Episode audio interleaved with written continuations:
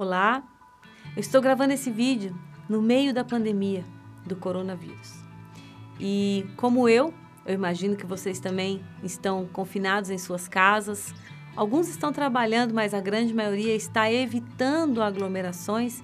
E isso tem trazido à tona muitos problemas, tanto para as famílias, quando você é o pai, uma mãe, quanto para aqueles que são filhos, de conviver o tempo todo com os seus pais é muito difícil a gente conseguir manter o mesmo nível de atenção e de cuidado e de tom de voz o tempo todo. Eu não sei você, mas eu sou uma pessoa que busco ser mais organizada cada dia e tem sido um desafio na minha casa manter o meu nível de organização estando todos em casa o tempo todo. Eu queria falar com você hoje um pouco sobre a sabedoria que a palavra nos traz para esses momentos.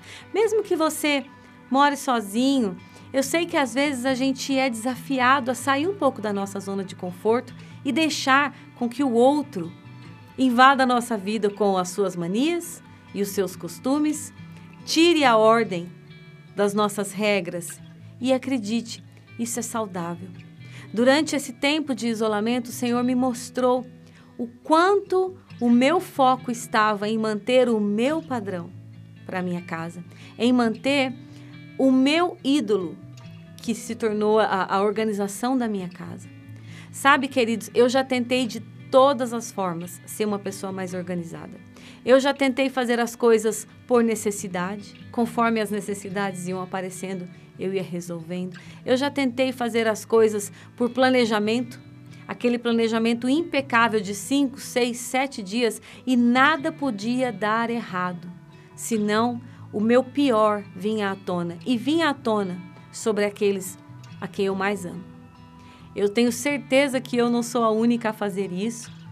E o Senhor foi me ensinando durante esse período a como fazer e executar as minhas tarefas de forma bíblica. Você sabia que é uma maneira certa de fazer isso? Eu quero ler com você o versículo que está em Colossenses 3, nos versos 23 e 24, diz assim: tudo quanto fizerdes, fazei-o de todo o coração, como para o Senhor, e não para homens. O final do verso 24 diz: A Cristo o Senhor é que estáis servindo. Sabe, amados, às vezes nós fazemos as nossas tarefas diárias, as nossas tarefas em casa, por pressão, por necessidade, por exigência do ídolo que nós mesmos construímos. Eu digo por mim. Eu tenho, eu tenho uma dificuldade muito grande de conviver com a desorganização. E esse foi um ídolo que eu permiti ser construído no meu coração. Até que o Senhor começou a trazer atenção ao meu coração do motivo pelo qual eu deveria executar as minhas tarefas de mãe e esposa. Não é para que a, a, casa permaneça da forma como eu acho que tem que permanecer. Se eu fizesse assim, eu estaria alimentando esse mesmo ídolo que exige de mim que a casa esteja impecável. O ídolo faz isso com a pessoa que o idolatra. Ele exige certas coisas. E isso acontecia comigo. Como é impossível manter, manter o mesmo nível de organização nos dias de hoje, dessa forma como estamos vivendo, toda a minha frustração era descontada sobre aqueles a quem eu mais amo. E o Senhor me ensinou que eu devo sim executar as minhas tarefas, mas a partir da perspectiva correta, de todo o coração, como servindo ao Senhor. Queridos, agora eu quero falar aqui com mães, com donas de casa. Querida, não permita que a motivação para que você execute as suas tarefas seja a exigência do próprio ídolo que você criou. Não é essa a vontade do Senhor. A sua casa deve servir os seus filhos. A sua casa deve servir ao seu cônjuge. A sua casa deve ser um lugar de acolhimento, um lugar de bênção. Deve haver organização, sim, mas por causa daqueles a quem você ama, mas não por causa do ídolo, da organização da casa em si. Se a gente mantiver em mente que tudo que fizermos deve ser feito de coração como para o Senhor, as minhas tarefas diárias, por mais pesadas que sejam, eu vou encontrar motivação para fazê-las porque eu estou servindo ao Senhor. É o que o versículo 24 diz: A Cristo o Senhor é que estás servindo.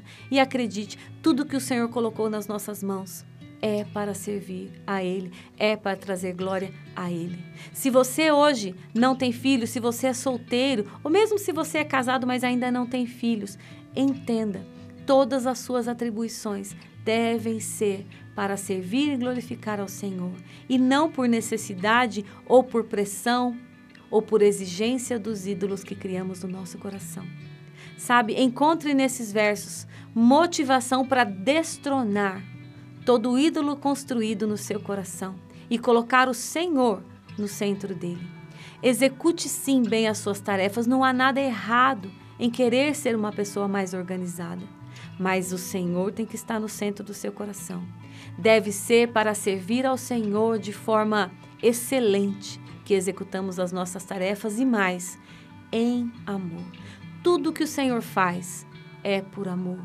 Tudo que nós fazemos deve ser por amor, porque somos filhos dele. Aleluia. Que essa palavra abençoe você e te ajude a alcançar a excelência que o Senhor quer de nós em amor para com aqueles que nós amamos. Deus te abençoe.